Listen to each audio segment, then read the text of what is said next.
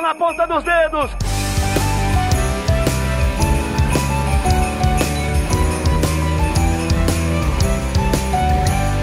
Sérgio Maurício.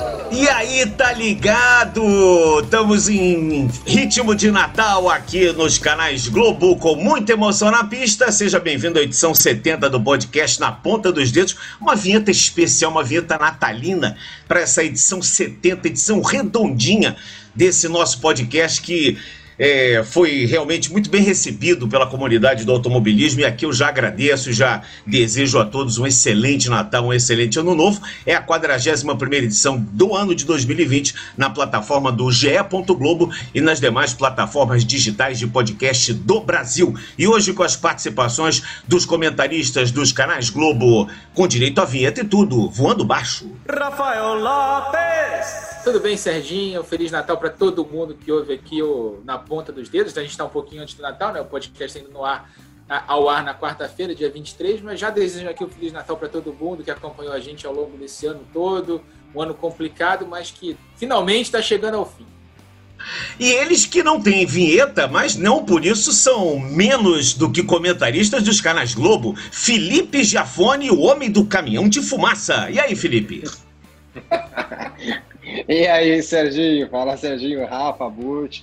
Não bagunça com o meu caminhão, que ele tá, ele tá melhorando, ele vai ficar bom, você vai ver só. Deixa ele comer esse peru de Natal aí, ano que vem ah, ele vai estar tá bom. Aê, gostei. E Luciano Burti, que sempre, eu vou contar para vocês, ele sempre almoça antes, porque ele não sabe qual o tempo que vai durar, vai dar aquela fominha, né? Sempre com, com pedal, né? Sempre na bicicleta, o nosso ciclista Luciano Burti. E aí, Lu, tá tudo tranquilo contigo?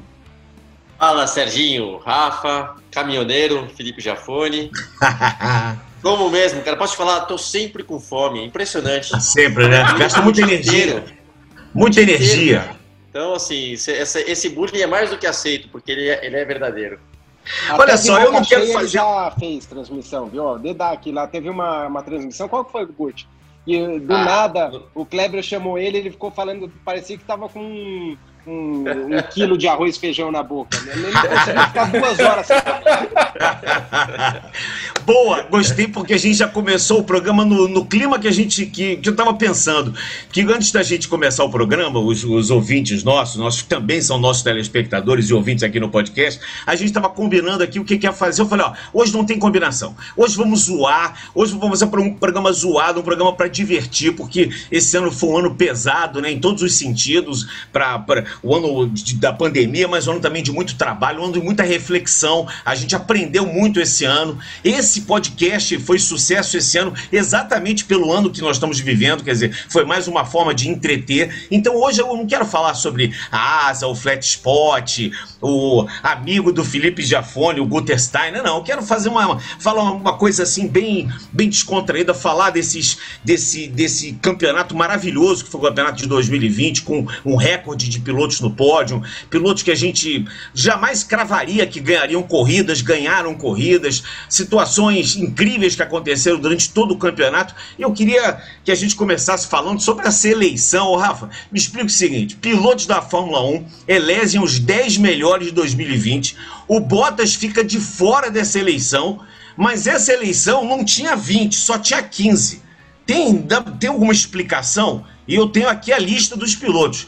A, a, a, o top 10 dos pilotos foi o seguinte: Lewis Hamilton em primeiro, Max Verstappen em segundo, Daniel Ricciardo em terceiro, Charles Leclerc em quarto, Pierre Gasly em quinto, George Russell em sexto, Sérgio Pérez sétimo, Romé Grosjean oitavo, Carlos Sainz nono e Alexander Albon o décimo colocado. 15 participaram é, da votação. Os pilotos que participaram da votação foram o Alexander Albon, o Gasly, o Giovinazzi, o Grosjean, o Daniel Kivet, o Nicolau Latifi, Kevin Magnussen, o Lando Norris, o Esteban Ocon, o Sérgio Pérez, o Daniel Ricardo, o George Russell, o Sainz, o Stroll o Max Verstappen. Por que os outros não participaram?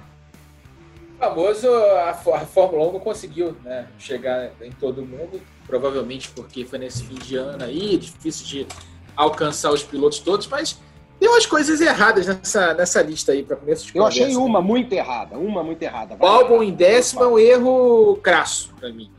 É, Qual? Lando Norris fora. Lando Norris fora é um absurdo.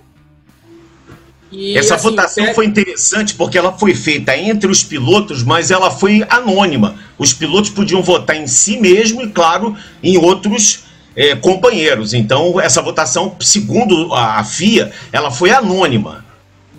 E achei e o Grosjean deve coisa... ter votado, ele deve ter pegado uns 4, 5 computadores e votou sempre nele repetitivamente. foi aquele, foi aquele, ele contratou Robô, robôs robô, votar nele. Robozinho. O Grosjean ali na lista também, tipo, a gente tudo bem, a gente falou aqui do, da questão do acidente, falamos bastante sobre o acidente, comemoramos que ele tá fora, que ele escapou do, do acidente, mas, cara, mas só isso também. Os né? melhores da temporada é um é. pouquinho de exagero, né? E a posição do Sérgio Pérez só em sétimo, pelo amor de Deus, o Pérez fez uma temporada excepcional, foi o quarto colocado no campeonato, atrás apenas dos pilotos da Mercedes e do Max Verstappen, e tá na sétima posição pelos pilotos, pelo amor de Deus, né? tudo errado. É. Luciano Borti. Sérgio, eu, eu para ser sincero, eu, eu, não, eu não chequei essa, essa, essa votação, mas eu vou trazer um outro ponto, né? Que a gente, pelo menos quando eu não fiz o último podcast, talvez vocês tenham falado a respeito ou não, né? Talvez, talvez a notícia é depois. Sobre justamente falou do Pérez agora, que foi, vai, se a gente falar uma surpresa do ano, se alguém durante a temporada falasse, não, o Pérez vai estar o ano que vem na RBR, eu não apostaria nisso não, tá? E você, Sérgio, foi um cara sempre defensor do álbum, né? Que realmente. Sempre. É um cara que, pô, sempre um moleque talentoso, que veio bem na categoria de base, tem uma história super bacana de vida, né? As dificuldades que passou para chegar lá. E isso a gente acaba se apegando ao cara por né, saber que o cara não teve um berço de ouro. E eu queria até, até discutir, assim, ouvir vocês a opinião, porque de verdade, torço pelo álbum, né? Torcia por ele, queria ver ele andando bem. Lembro do GP Brasil do ano passado, que ele tomou aquele totó do Hamilton lá no finalzinho pô, fiquei com uma dó, falei, cara, sempre quero que esse cara se dê bem. Ao mesmo tempo, ele não conseguiu, aí não, não cabe nem o julgamento se ele é bom ou não, mas por, por a situação da RBR, ele não andou bem esse ano, né? Não dá para você falar, pô, vou ficar na Fórmula 1 tomando meio segundo no meu companheiro de equipe. Então, eu achei justa a troca, né? Não sou, vou até te dizer, não sou um grande torcedor do Pérez, já conheci ele um pouco, não é o cara mais simpático do mundo, mas acho que ele mereceu essa vaga. Então, não vi essa votação que vocês falaram, mas o Pérez realmente tinha que estar mais para cima aí, porque ele fez uma baita temporada. A vitória, obviamente, carimbou ano e merece. Merece essa vaga da RBR para o ano que vem. Eu concordo, eu era defensor, eu estava defendendo a posição do álbum muito mais pela, pelo que ele tinha feito no ano passado e ele não, acabou não entregando esse ano. Né? Eu achei que esse ano ele ia entregar mais. Quando precisou dele em determinados momentos, ele acabou é, não correspondendo isso tudo. E o Pérez, pelo contrário, acho que ele deu uma volta por cima. É bom a gente lembrar que o Pérez pegou Covid esse ano. Ele ficou fora de duas corridas, se eu não me engano. Né? Então é uma, é uma, foi realmente uma volta por cima que ele deu porque ele foi muito criticado, porque ele saiu do. Ele foi ao México visitar a mãe, depois ele foi para a Itália fazer um passeio, postou fotos e tal. E foi nesse momento que ele se contaminou. E depois de tantas críticas, depois de lutar dentro da equipe contra o filho do dono, que não, não é nada fácil, né? É, o Pérez acabou dando a volta por cima. Eu achei espetacular isso. Achei assim, esse ano, esse ano vai ter mais uma história legal para contar, que é essa história do Pérez, né? Pérez fez uma grande temporada, ninguém esperava, eu, pelo menos, como disse o Luciano, não esperava isso. Né? O Pérez é um bom piloto, é um piloto que eu considerava mediano ali para bom, é um piloto ali do meio de pelotão, assim, nada muito excepcional, mas o desempenho dele, ele aproveitou a chance que ele teve, assim, e é difícil acreditar no que o Helmut Marko falou, dizendo que, ah, não, nós não levamos em consideração a vitória dele no, no GP de Saki. É claro que levaram em consideração. É claro, é óbvio. É óbvio. Que levaram em é, exatamente. Sem dúvida. Foi ali que ele carimbou claro. o contrato. Claro. Foi ali que ele... Opa, vamos. O até porque, lembrando, o Dr. Helmo falou que ele tinha até o GP de Abu Dhabi para mostrar serviço, o álbum. Então, não mostrou Exatamente. serviço, levou o pé na bunda. Pronto. E aí a gente tem mais uma coisa para colocar na equação. Além do desempenho ótimo do Pérez, a, vitória dele no fim do ano, os pódios que ele fez nessa temporada e tudo que ele fez nesse ano, tem uma questão mercadológica aí presente. O segundo maior mercado em crescimento do mundo da dona da equipe Red Bull, da, da fabricante de energéticos, é o México. O primeiro uhum. é o uhum. Brasil, em crescimento, o segundo é o México. Então, nada mais é, unir o útil ao agradável do que trazer o Pérez para a equipe para ser o Sim, piloto Simplesmente o Jafone deu asas ao Pérez, mas nada. Deu. Ué. quem precisa fazer uma análise, porque sempre o Helmut Marko ele fala se o piloto é forte, de cabeça, tem que aguentar pressão. Só que quem eu acho que tem que mudar o, o jeito e mudar o formato e, e realmente ver um psicólogo bom é ele. Porque é o é. seguinte, ele tá pondo uma acho. pressão errada nessa molecada. Eu entendeu? também acho. É lógico, ele acho. tá esperando um, é, um Verstappen, de repente você tem exceções que você põe lá, você põe pressão, o moleque não tá nem aí, vai lá e faz o que tem que fazer. Mas isso não acontece. O Burt já com certeza passou por isso, eu passei pessoalmente por isso. Em teste que você chega lá, você fala, cara, eu sei que hoje, se eu andar bem, eu pego a vaga. Passei isso quando entrei no automobilismo pela Texaco, na Forma Ford, eu e o Cristiano da Mata levamos uma vaga. Como passei isso na Indy Light e tomei um baita pau e não peguei a vaga. E, e isso é tudo psicológico. Então, vai muito daquele dia, é, né? E tem piloto que você consegue é, fazer é, de uma forma. Então, eu acho que o grande erro, talvez, da, da RBR nessa formação de pilotos, talvez seja aí. O, é, é a própria postura do chefão, do principal do Hamilton Mark, que ele coloca, não, é pressão demais. Eles precisam, né, de, depois esses pilotos acabam indo para outro lugar e se dá bem. Então, assim, aí o que, que acontece? Eles têm que ir atrás de um Sérgio Pérez que nunca deram asas para ele a vida inteira e agora tá aí no lugar de um monte de moleque que com certeza tem moleque bom aí. É só o fato de, de eles, eles chegam com uma pressão muito forte naquela equipe. Você vê, você vê o, o, Gasly, né? A temporada que o, que o Gasly Exatamente. fez, cara, fantástico. O moleque andou muito e tava lá enterrado, lá graças ao seu Helmut Marko. Então, é a maior prova disso aí. É verdade. Ah, teve uma, uma, uma, entrevista muito interessante do Lewis Hamilton que ele falou sobre uma reflexão que ele fez sobre esse ano, né, sobre os erros que ele cometeu. Essa reportagem, essa matéria está no GE. Globo sobre o, o que causou a Covid, desculpe, os, os os, os problemas que causaram a Covid a ele, ele perdeu 4 quilos de massa muscular, e uma reflexão sobre os erros das coisas que aconteceram nessa temporada. Muito bom a gente é, ter visto esse ano um Lewis Hamilton completamente diferente de todos os anos que a gente viu o Lewis Hamilton. É, o ano foi diferente e o Hamilton também foi. É, foi um ano em que o Hamilton é, se sagrou o campeão de tudo, é, venceu o Campeonato Mundial pela sétima vez, empatou o título, passou o número de vitórias, passou o número de pole positions, de passagem, está se dirigindo aí para ser o primeiro da história com três dígitos. Quando alguém perguntar quem tem três dígitos em pole position, só o Lewis Hamilton vai, daqui a alguns GPs, dizer sou eu. E, e foi acometido também pela Covid. E, e, muitas situações que aconteceram no GP da Rússia, quando ele fez aquele treinamento no local errado, ele acabou sendo punido.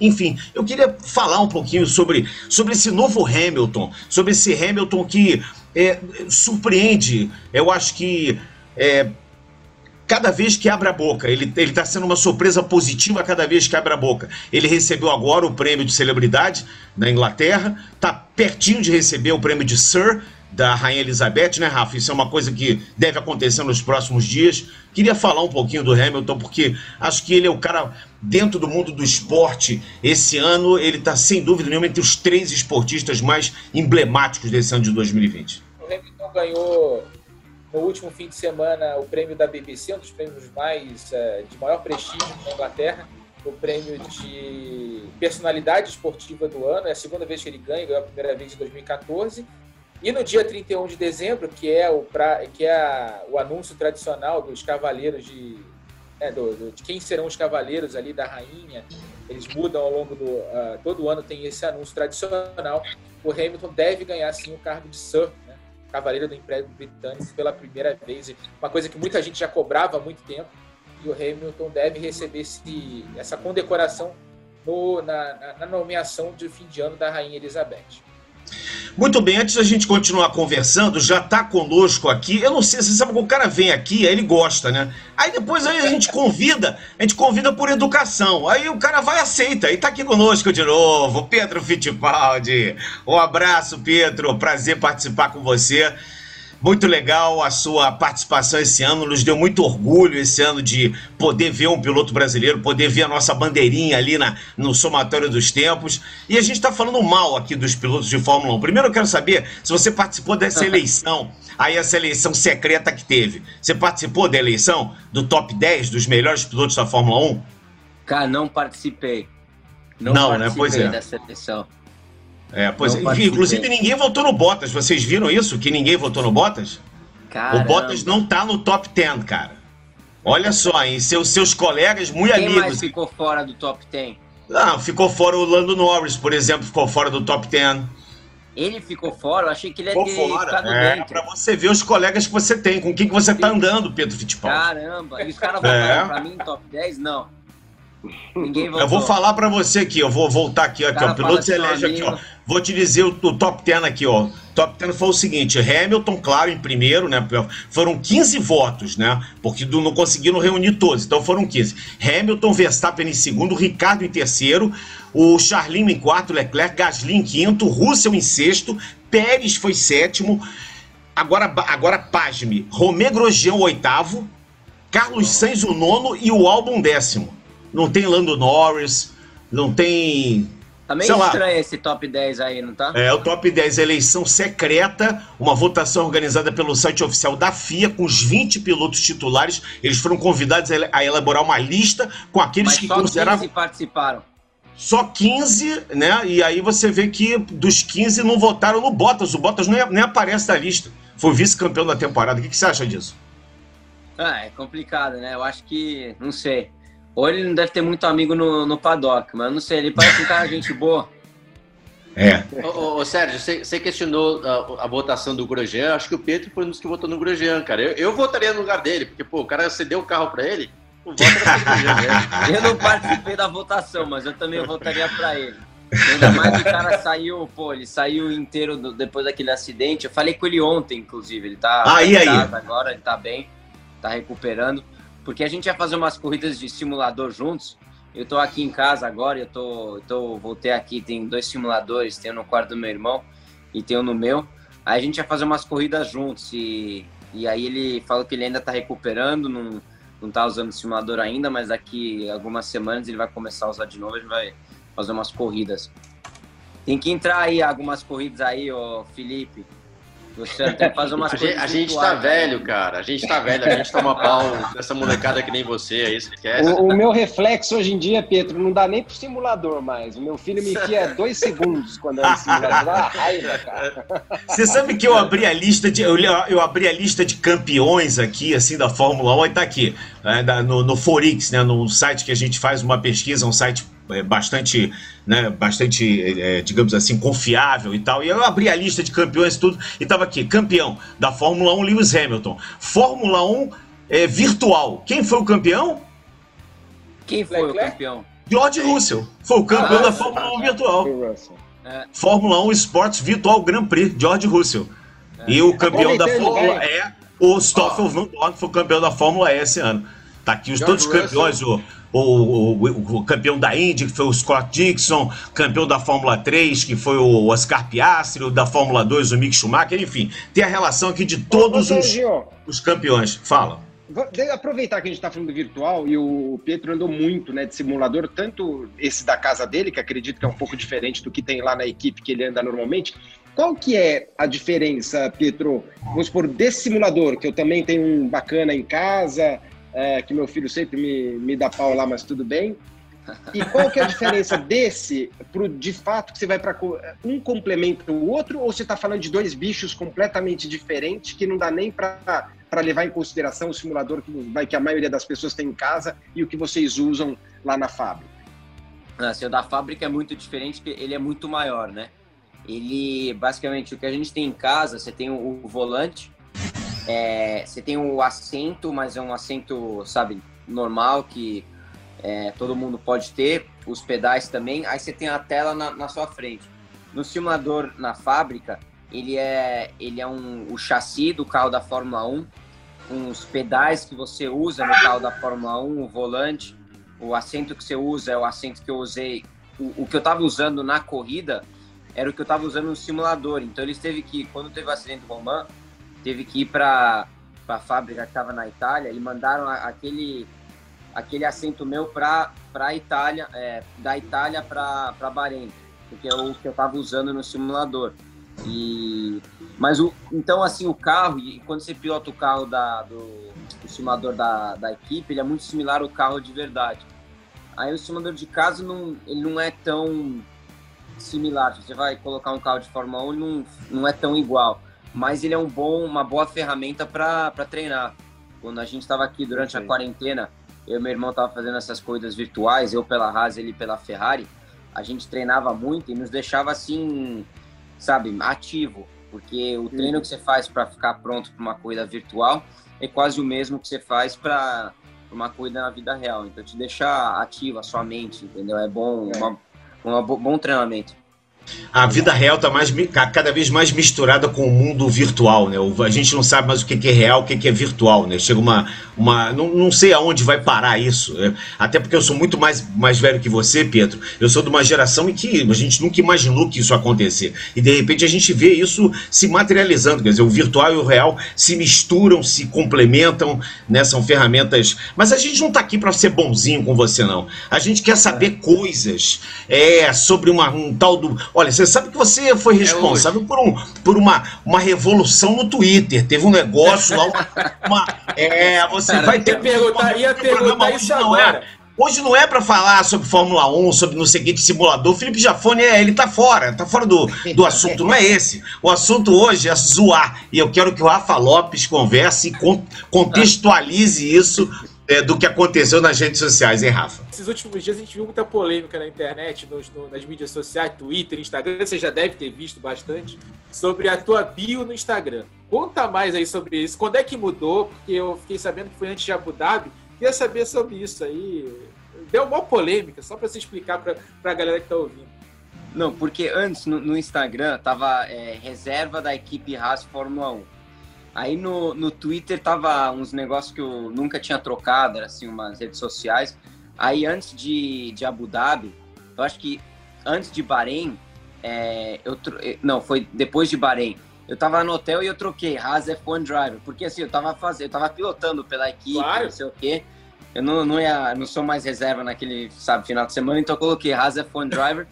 Aí eu também eu coloquei no do Twitter, mas aí o pessoal começou a eu acho que eles perceberam só depois de Abu Dhabi e, veio, e criou um negócio assim gigante, cara. Eu tô recebendo até agora notificação no, no Twitter, é, porque, meu, eu não paro. As pessoas acham que eu troquei no mesmo dia que o. Eu nem sei se foi no mesmo dia que o Mazepin trocou o dele. Aí. É, eles viram, do Mazepin, eles viram do Mazepin e foram o seu. Aí juntaram, ligaram os pontos. Né? Famoso, famoso. Aí, vamos, já que a gente tá no Proibidão, Serginho. Uhum. jornalismo de Instagram. Isso, tem bastante, tem bastante. Mas, Pedro, a, a, repercussão na rede social foi, foi incrível depois que você foi anunciado para os dois grandes prêmios, né? Não, foi, foi gigante, assim, é, mas o apoio de todo mundo do, do Brasil, assim, apoio mundial, mas principalmente, claro, no, no Brasil, foi enorme. Eu só recebi, sabe, mensagens positivas, é, pessoais, sabe, mandando mensagem para mim, comentando e tudo. É, isso me, pô, me, me ajudou muito, sabe? Ter aquele apoio, aquelas boas energias, é, acho um negócio que, que é muito importante. Então, é, pô, a gente teve todo esse apoio que é, realmente me, me ajudou muito e foi muito legal de, de, de ver e poder fazer parte disso, entendeu? Acho que também todo mundo que acompanha automobilismo no Brasil queria um brasileiro de volta na Fórmula 1. Então, finalmente a gente teve essa chance depois de, acho que era três anos. Então todo mundo estava feliz que o Brasil estava de volta na Fórmula 1 e eu também era um orgulho para mim poder estar tá lá representando, é, sabe, o Brasil. Nós estamos gravando esse programa hoje é dia 22 de dezembro, são 12 horas e 36 minutos. Eu quero só deixar registrado que o Pietro Fittipaldi, vocês vão ver isso nas redes sociais, ele está vestido com o uniforme da raça. Ele não está vestido com o uniforme do Corinthians, do Palmeiras. Aliás, do Corinthians jamais vestiria, né? Do Palmeiras, ou do outro, ou da Fórmula Indy, ou do macacão de kart da Granja Viana. Não, ele está vestido com o uniforme da raça. É só para deixar registrado. Luciano Gordi. Não, eu ia falar pro Pietro, né? Que ele falou que foi uma, teve um retorno muito bom é, de mídia social e coisa do tipo.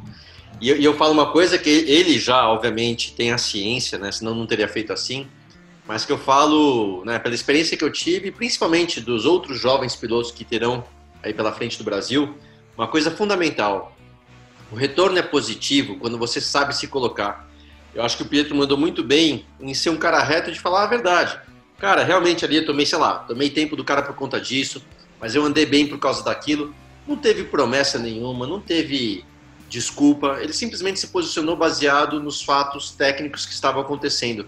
E assim você abre teu espaço e, consequentemente, as pessoas torcem porque você está sendo transparente, né? E de repente vai lá, se errou, se mandou mal, beleza, cara, você fala numa boa. Então, é, tem que lembrar o seguinte: essas mesmas, estou generalizando, tá? As mesmas pessoas que apoiam são às vezes as pessoas que vão bater. Se você não se posiciona direito, esse, gente, esse monte de gente pode bater. Então é muito importante essa, essa conduta, essa linha meu, de ser sincero, transparente, né, não prometer nada. E eu acho que a tua posição foi muito legal. Você realmente, assim, com quem eu falei, viram de uma forma positiva a tua, a tua participação Pedro, nessas duas corridas. Sim. Não, vai, não faça o que eu e o Burt fizemos. É, é. Chega lá, cada um no seu canto, aí fala sempre que o carro é uma porcaria, mas que a gente guia pra caramba, dura pouco dura pouco lá, entendeu? Veja só o que aconteceu, né, Felipe? Você vai virar caminhoneiro, ciclista, não, não fica bom depois. Vai, vai, na, vai na tua. Agora, deixa eu falar um pouquinho. Uh, curiosidade, Pedro. Uh, bom, do que já passou, achei que porra, uh, até você foi bem melhor do que, do que eu imaginava, tá? Sinceramente, assim, do, né, da onde você veio, de sem ter feito a Fórmula 2 e tudo. Uh, em ritmo de da última corrida, eh, especificamente, o ritmo de tomada foi muito legal.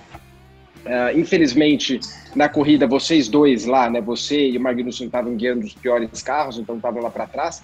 Mas eu não entendi o porquê que te pararam. Uh, na, foi só para fazer uma troca de piloto. Né? Fala, você não vai poder falar real, mas assim, você não precisaria ter feito aquela última parada, você chegaria na frente do Magnussen, porque, uh, não sei, pelo que eu vi, ou, ou, o carro de vocês de fato estava gastando muito mais pneus do que o resto. É, é complicado, assim, porque o nosso ritmo já em Abu Dhabi, a gente já deu um, um passo para frente. É, eu estava confiando depois de Bahrein, mas Abu Dhabi era uma pista, claro, Bahrein teve quatro curvas, Abu Dhabi uma pista de 21 curvas, então uma pista muito mais técnica. E na classificação no primeiro jogo de pneu, é, a gente estava entre o mesmo décimo, eu e o Kevin. E aí no último jogo de pneu, a gente saiu, a pista mais fria, mais emborrachada. Eu fui sair, o Kevin conseguiu melhorar o tempo. Eu não consegui, quando eu estava saindo para minha volta, o Latifi estava deixando muito espaço nos carros da frente, esfriou o pneu.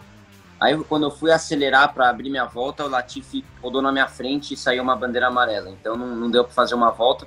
Aí fiquei três décimas do Kevin, mas eu já entrei na corrida sabendo que o ritmo estava tava bom, estava competitivo entre os nossos limites. E na corrida, assim, no começo a gente largou, é, o, o Kevin me passou na largada, eu economizei um pouco o pneu no começo. Aí eles começaram a vir para mim, eu consegui ultrapassar o Kevin, comecei a chegar nos carros da Williams. E a estratégia era para fazer só uma parada. Mas uhum. quando eu, eu, passei o Kevin começar, e comecei a chegar nos carros da Williams, eu, eu tive um problema no motor que estava vazando um ar numa das válvulas, é, tipo um compressor que dá é, potência para trocar de marcha.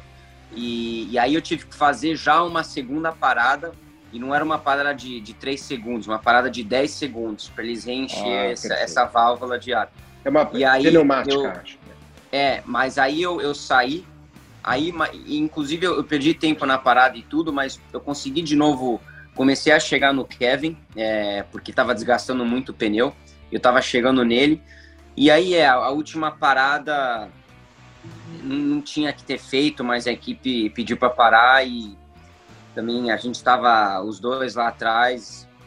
Não dava para. Aquilo ali foi, aquilo ali foi uma parada profissional não iam deixar você chegar na frente do Kevin, ia pegar mal para a equipe, aquilo ali, você entende? Você não pode falar, eu sei o seu sentimento, mas aquilo ali, para nós, aos nossos olhos, foi uma parada tipo: muito obrigado, você fez tudo que você tinha que fazer, mas não dá para chegar na frente do Kevin.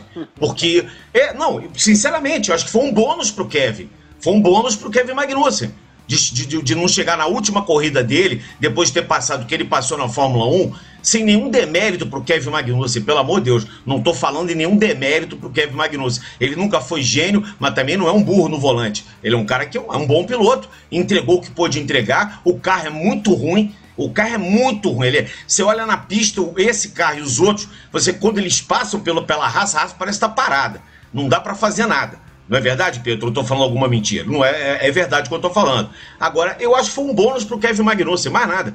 Por isso, eu acho que o maior valor que você teve nisso tudo foi todo esse fim de semana, essa, esses dois finais de semana, com uma semana no meio que você conseguiu construir. você constru conseguiu construir realmente aquilo que você se propôs a fazer porque você não fez uma, digamos assim, um caminho natural de Fórmula 3 europeia, Fórmula 2, e você chegou por outro caminho, chegou por outras vertentes, por outras qualidades, chegou com outras experiências, você se preparou para estar naquele, nesse momento, porque é muito difícil um piloto manter o foco e concentração o ano inteiro sem guiar nada, ficar ali acompanhando a equipe, eu me lembro da tua agonia, teve alguns GPs que você não pôde nem ir para o grande prêmio, porque era, tinha uma bolha, Quer dizer, você estava pronto, mas você não podia nem estar ali no, no time. Quer dizer, então, olha, o teu ano foi um ano, para mim, foi espetacular o teu ano. Sabe, sinceramente, eu lhe dou, lhe dou os parabéns aqui pela, pela tua dedicação, porque é muito difícil você focar o ano inteiro, você ficar.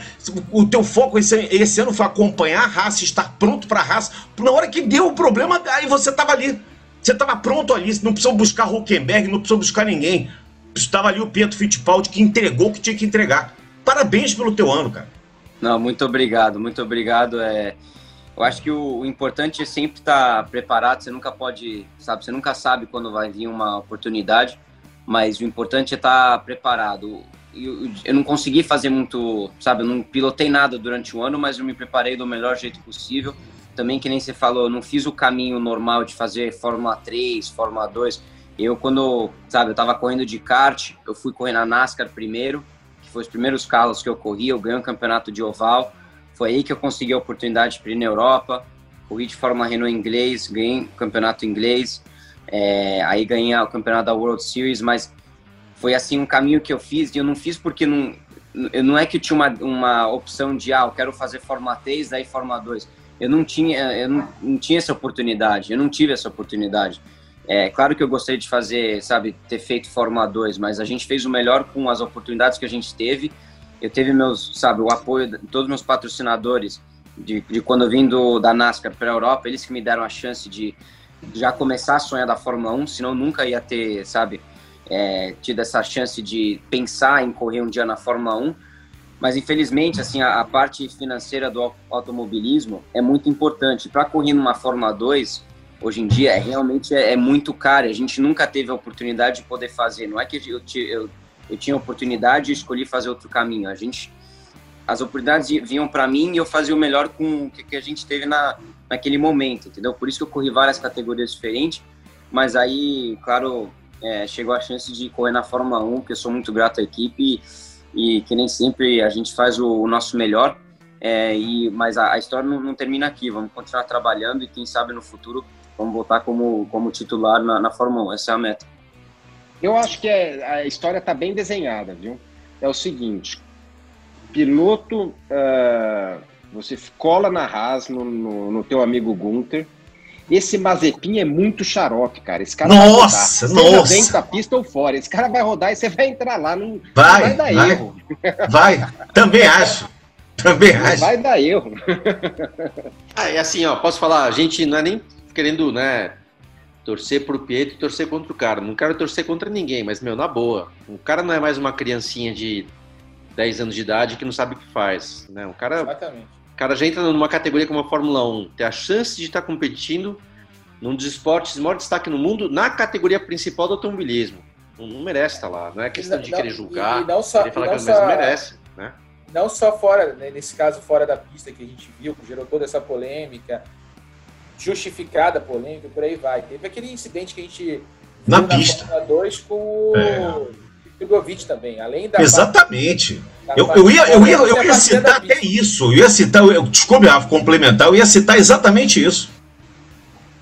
Eu, Não, queria, eu, queria aproveitar, eu queria aproveitar o Pietro aqui só para falar, porque eu, eu andei conversando com o pessoal da Fórmula 1, os amigos lá, e a, toda a repercussão que veio do Pietro nessas duas corridas foi muito positiva vindas de dentro da equipe, inclusive, engenheiros, trabalho que ele fez, o trabalho de desenvolvimento do carro ao longo dos treinos, que o carro finalmente, como disse o Pietro, conseguiu evoluir alguma coisa de, de Saki para Abu Dhabi. Queria que ele falasse um pouquinho desse trabalho com os engenheiros e, e como é que é esse feedback que você passa que está sendo tão elogiado pela equipe Haas ali e, e, e, esse fato de você ter conseguido fazer o carro evoluir com o teu trabalho, claro, com os engenheiros em conjunto. Como é que você viu isso e como é que, como é que foi essa repercussão interna dentro da equipe? É, a gente teve que fazer rápido, porque sabe, eu gostaria de ter mais do que dois finais de semana. Se tivesse a temporada inteira, seria um negócio é, muito melhor, com mais tempo. Mas é, depois de, de Bahrein, a, gente foi para Abu Dhabi e eu já, a equipe já conseguiu ver meu estilo, sabe? Já nos testes eles já conseguiam ver, mas na corrida dá para ver mais o meu estilo de pilotagem, que era um pouco diferente que o Kevin, é, principalmente do jeito que eu, que eu freio, eu freio muito tarde. É, então, às vezes, eu estava tendo problema bloqueando o pneu. Então, a gente já foi trocando umas coisas para Abu Dhabi, que melhorou muito. E, mas no primeiro treino, eu tive que testar um assoalho para 2021, umas peças que era muito menos aerodinâmica, carga aerodinâmica, e a gente estava fazendo é, simulação de corrida. Então, o primeiro treino não deu para evoluir muita coisa para aquele final de semana, mas para ano que vem, sim. E isso foi muito bom para mim, que a, equipe meio que, assim, é, eles confiam em mim para dar um bom feedback para eles nas peças de, de, ano que vem. E aí, no segundo, terceiro treino, é, a gente foi fazendo nossas simulações de, de, classificação, de corrida. E no terceiro treino, a gente fez simulação de, de classificação, que teve umas coisas para melhorar e a gente conseguiu levar, sabe, o carro numa direção que foi muito bom para mim. E por isso a gente deu um, um grande passo para frente na classificação que eu acho que a gente podia ter, sabe? Se a gente, eu, eu queria ver onde a gente tivesse classificado, se eu tivesse tido aquele, aquela última saída limpa, sem nenhum, sabe, tráfico ou, problema lá. Então é. Mas foi, foi bom ver, a gente conseguiu avançar e foi ótimo trabalhar com os engenheiros. É, é foi, foi, foi bem legal que, que você está pensando nas férias para no dia 21, dia 21 de março na Austrália você estreia pela Haas? O que, que você está pensando então pelas férias? É, fazer nas férias se divertir e tal, né? Vai ter um tá afiado hoje. Duro. Serginho tá, tá, tá on fire hoje. O Mick Schumacher vai ser um cara duro, né? E na Austrália, dia 21, você vai ter que estar tá bem preparado para encarar ele. Né? Vão ter dois sobrenomes de peso, né? Schumacher e Fittipaldi, né? O Mazepin vai ter tomado tanta vodka, mas tanta vodka nas férias, que ele não vai conseguir voltar. Ele russo maluco. É, é difícil, você nunca sabe o que pode acontecer hoje em dia, mas eu tô aqui, ó, passando as férias com a família, tô jogando simulador aqui com meu irmão, a gente tá fazendo umas corridinhas ontem. E estamos aqui, tá um frio aqui, deve estar tá um calor no Brasil, tá zero graus aqui. Você tá, tá onde agora? Carolina do Norte. Ah, tá deu, bem frio. Deu inveja, deu a inveja agora, viu? Aqui é. Rio, Rio, de Janeiro deu 40, tá 40 graus aqui à noite. Que maravilha, cara. Que vida boa, que vida boa. O que, que vocês fazem aí, além de jogar simulador, de, de brincar com simulador, de treinar? O que, que vocês fazem aí? Você Não, e, o, e o Enzo? Como tudo tá mais, não tá fechado aqui nos Estados Unidos, eles estão fazendo. Tá tudo mais ou menos aberto, entendeu? Com, então, mas a gente está tentando. Na garagem aqui tem não uma academia, mas eu tenho uns pesos, algumas coisas que eu treino aqui com meu irmão. Então é, a gente faz todo o treinamento aqui, usamos simulador, tô aqui com com meu pai, minha mãe, é, minha irmã. Aí meu tio, Max Papes, mora aqui do lado. Então meus primos estão aqui, a gente vai passar o Natal junto. É, até a, a Júlia Piquet, ela mora, ela mora aqui. E ela uhum. tá namorando o Daniel Soares, que é piloto da NASCAR. Então a gente vai passar Natal todo mundo junto aqui. Então, é, não só descansando aqui com a família, é, também não tem muito o que fazer, tá um frio, mas não neva aqui, só tá um frio do caramba aqui fora. Então a gente fica mais em casa. Imagina zero graus, menos um, menos dois e não neva. Tá meio cinza lá fora, você não quer sair, né? Quer ficar Você briga muito com o Enzo? Você briga assim muito com o Enzo? Coisa de irmão, ah, assim? briga. A gente, porque a gente faz umas corridas que é 1x1, entendeu? Ah. a gente, é, porque a gente tem o nosso canal da Twitch, Fittipaldi Brother, a gente transmite. Uh -huh. Ontem deu Enzo, né? Um que eu tava vendo a corrida, deu Enzo, né? O Enzo ganhou a corrida deu ontem. Deu Enzo ontem, né? Mas na última eu tinha ganhado, mas deu uma briga, cara, porque a gente tem que colocar alguém como, sabe, steward da corrida, juiz pra, uh -huh. ver. Uh -huh. Porque aí no final a gente começou a discutir que ele me, ele me, ele me jogou pra fora na última curva e falou, não, que foi uma passada limpa, não sei o quê. Fit No Brothers, né, no caso, né? É, não é Fit Brothers, né? É, eu, quando os caras assistem, eles ganham pontos no canal, que eles é. conseguem, é. tipo, resgatar uma camiseta nossa. Então os caras ah. colocam aposta, né? Então eles apostam Legal. ou no Enzo ou em mim. E aí começou a dar uma briga grande, porque tava os caras que votaram por Enzo falaram, não, foi uma, o Enzo te passou limpo. Aí os caras da minha equipe falaram, não, que o Enzo te mandou para fora. Aí deu uma discussão grande, mas no final ganhei. Irmão mais velho. Aí é que tá, exatamente. Serginho, Serginho, ah. Sérgio, chama, que, chama aqueles teus amigos lá do árbitro do UFC. Pra, é, pra pois é, pra separar lá, é. o John McLaughlin, o John, John McCarthy, Joe, Big Joe McCarthy, Big Joe McCarthy. Pronto. Muito bem, olha, nós estamos encaminhando já para o final. Queria te desejar um ótimo ano. Que eu, de coração, eu brinquei aqui, mas eu desejo que no dia 21 de março você esteja alinhando o carro da Haas lá na Austrália. E se não for na Austrália, e aonde você escolher participar, eu acho que você não vai ficar sem fazer nada, né, Pedro? Você não será mais um piloto reserva. Eu tinha lido que você tem vontade de é, correr de alguma coisa na temporada que vem, 2021. Sim, eu preciso estar correndo. A gente está negociando com algumas equipes, categorias agora, mas eu gostaria de também manter um pé na Fórmula 1. Eu acho importante. É se eu conseguir, sabe, eu acho que a opção vai estar lá de continuar como terceiro piloto e seria importante para mim. É, e mas correr uma coisa com certeza, eu não, eu não posso ficar parado. Fórmula Indy seria uma primeira opção, ou não? Fórmula Indy sim, seria um sonho para mim se eu conseguir correr na Indy e continuar na Fórmula 1, isso seria, pô, seria o ideal. É, mas se não der, estamos vendo outras categorias como a WEC. A WEC agora está interessante, está entrando um monte de fabricante em 2022, em 2023. Então, estamos vendo. Vamos ver. Daqui a algumas semanas a gente vai ter, vai estar tá tudo finalizado. Deixa eu aproveitar aqui, então, esse finalzinho de programa aqui, desejar boa sorte, claro, para o Pietro na próxima temporada. E alô, amigos que estão ouvindo aí o, o, podcast, que tem empresa, vamos patrocinar esses, esses garotos, vamos, vamos dar apoio financeiro para essa turma. A gente precisa ter um piloto lá no, no top da, do automobilismo e só com o apoio dessas empresas que a gente vai ter, é, podendo ter um piloto regularmente de volta à Fórmula 1, de volta às principais categorias do, do internacionais. Então vamos apoiar, vamos patrocinar. Sempre que puder, vamos dar apoio para essa turma. E o Pietro está precisando. Vamos dar um apoio para o Pietro também. Então, muito obrigado. Já foi, Burt. Muito obrigado. Os mais velhos primeiro aí, Jafone. Ah. então eu vou falar, né? Porque eu sou mais velho que todo mundo. Não, Pietro, boa sorte aí. Uh, foi, foi muito bacana isso tudo que aconteceu no finalzinho de ano. Foi, a gente achou que você poderia entrar a qualquer momento por causa do Covid, né? Não, foi uma situação completamente diferente. Ah. Caiu numa fogueira uh, enorme, mandou muito bem. Então, que tudo dê certo aí, que de repente você consiga fazer umas provas na, na Indy e deixar um pezão lá, porque como eu disse, acho que esse esse Mazepin é muito xarope e vai Nossa. dar zebra, viu? Esse aí não acaba a temporada, não. Esse você vai estar lá antes você imagina. Luciano Borges.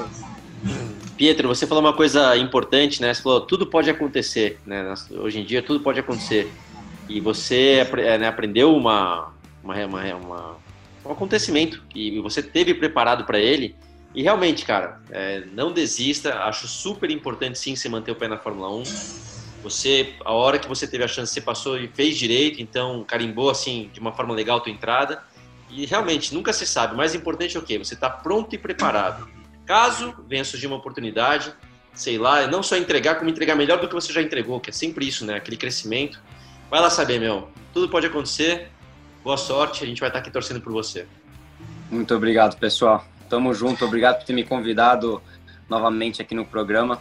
E obrigado pelo apoio também. É, vocês me ajudaram muito durante esses dois finais de semana, sempre falando coisa positiva, mas sempre sendo real pelos fatos. Então, isso, como você falou, é muito importante, mas eu agradeço mesmo. Feliz Natal e boas festas para vocês. Muito bem, ela só vou encerrar aqui com. Esse é, é o Jingle Bell Rock.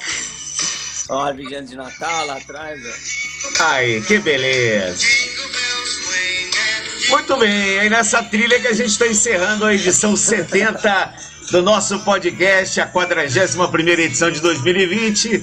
No ritmo do Natal, que Papai Noel seja muito bom com você, meu querido Pedro Fittipaldi. Luciano Burti, Rafael Lopes e Felipe Jafone, um grande abraço para vocês, Feliz Natal para os nossos ouvintes, para todos os, os, nossos telespectadores que acompanharam conosco as edições eh, da Fórmula 1 e tomara que é, tudo ocorra da melhor forma possível em termos de saúde para o nosso país. Nós estamos precisando muito que a saúde se, se restabeleça aqui para que as nossas vidas sejam retomadas. Um grande abraço para vocês todos e fiquem com Deus. Feliz Natal para todo mundo que está ouvindo o podcast. Feliz Natal, Felipe, Luciano, Pietro, Serginho. E que seja um 2021 muito melhor. A gente, semana que vem, tem mais podcast. Calma que não Tem mais, tem não. mais. É o último antes das férias. É o último antes do Natal, esse. Um abraço, Felipe. Um abração, um abração, Serginho, Rafa, Feliz Natal para todos. Uh, Pietro, boa sorte. É, Burt, pedala bastante, acho que eu vou te encontrar talvez na praia, tá tudo de bom. e vamos nessa aí, um abração para todos. Um abraço para você, Luciano. Valeu, Serginho. Abraço a todos. Obrigado aí pelo ano, né? Tivemos junto num ano difícil, mas estamos aqui. Feliz Natal para todo mundo. Falei com a prima hoje, viu, Jafone? Falei com a prima já, então já estamos combinados. que beleza. Assunto das sabe. internas, assunto é. das internas que a gente discutindo aqui, direto da Carolina do Norte para São Paulo. Beleza. Pedro, um abraço para você, fica com Deus. Estamos completando o nosso podcast, edição 70, a 41 edição de 2020, na plataforma do GE. Globo e nas demais plataformas digitais do Brasil. Esse podcast tem a edição do Bruno Mesquita e do Maurício Mota, coordenação do Rafael Barros e gerência do André Amaral. Um grande abraço a todos e um Feliz Natal. E aí, tá ligado? Velocidade no nos canais Globo Emoção na Pista. Na ponta dos dedos.